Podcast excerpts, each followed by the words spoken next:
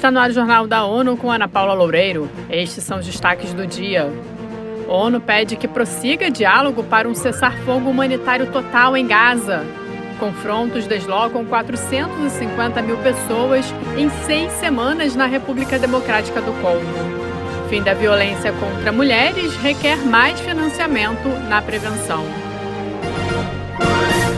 No quarto dia de interrupção dos combates na faixa de Gaza, o secretário-geral Antônio Guterres pediu que a ajuda a áreas no enclave prossiga perante o que considera uma catástrofe humanitária que piora a cada dia.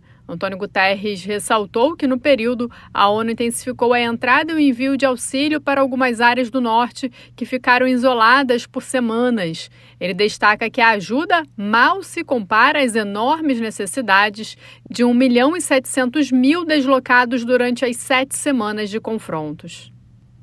Para o chefe da ONU, o diálogo que levou ao acordo deve continuar para que resulte num cessar-fogo humanitário total em benefício dos povos de Gaza, de Israel e de toda a região. O secretário-geral reitera ainda a necessidade de libertação imediata e incondicional dos reféns restantes. A comunidade humanitária informou que forneceu água aos moradores do norte da faixa de Gaza, que ficaram sem acesso ao recurso por várias semanas.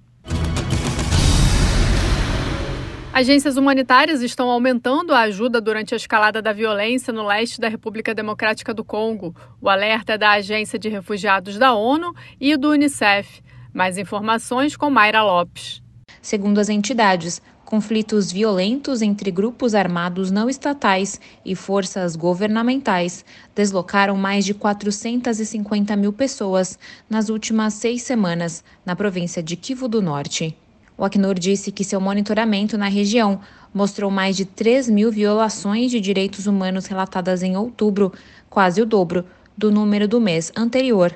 Da ONU News, em Nova York, Mayra Lopes.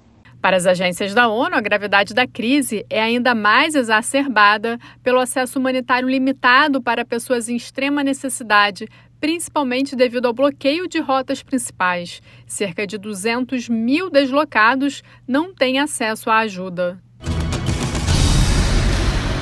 Cerca de 736 milhões de mulheres, quase uma em cada três, foram sujeitas à violência física ou sexual por um parceiro íntimo, um desconhecido ou ambos, pelo menos uma vez na vida.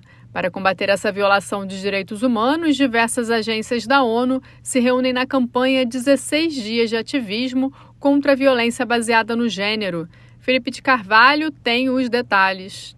Esta é uma iniciativa internacional anual liderada pela sociedade civil que começa em 25 de novembro, Dia Internacional para a Eliminação da Violência contra as Mulheres, e vai até 10 de dezembro, Dia dos Direitos Humanos. Este ano, a ênfase está em aumentar o investimento para reforçar a prevenção da violência contra mulheres e meninas. A campanha pede aos cidadãos que mostrem o quanto se preocupam em acabar com essa forma de violência, compartilhando ações que estão tomando para criar um mundo livre desse flagelo. Da ONU News em Nova York, Felipe de Carvalho. A ONU Mulheres destaca que, sem investimentos ambiciosos para ampliar os programas de prevenção, implementar políticas eficazes e fornecer serviços de apoio para combater a violência contra mulheres e meninas, os países não conseguirão acabar com a violência baseada em gênero até 2030.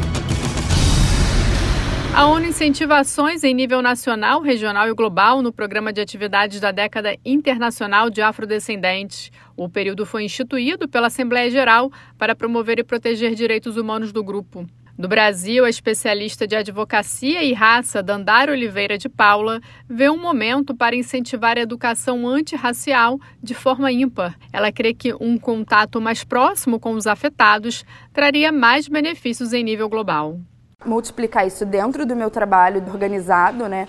Então, entender como que eu posso fortalecer a agenda da educação antirracista dentro dos mecanismos internacionais. Então, por exemplo, como que eu posso influenciar a nova declaração dos afrodescendentes a conter essa perspectiva, mas também voltar para minha comunidade, voltar para os espaços que eu frequento, levando esse conhecimento. Então, fazendo formação mesmo com juventude, com as organizações que são aliadas do projeto e que são aliadas da ActionAid e outras. A brasileira sugere que entidades multilaterais tenham mais acesso às realidades dos territórios e acompanhe a experiência da população afrodescendente que deve ser levada aos mecanismos globais.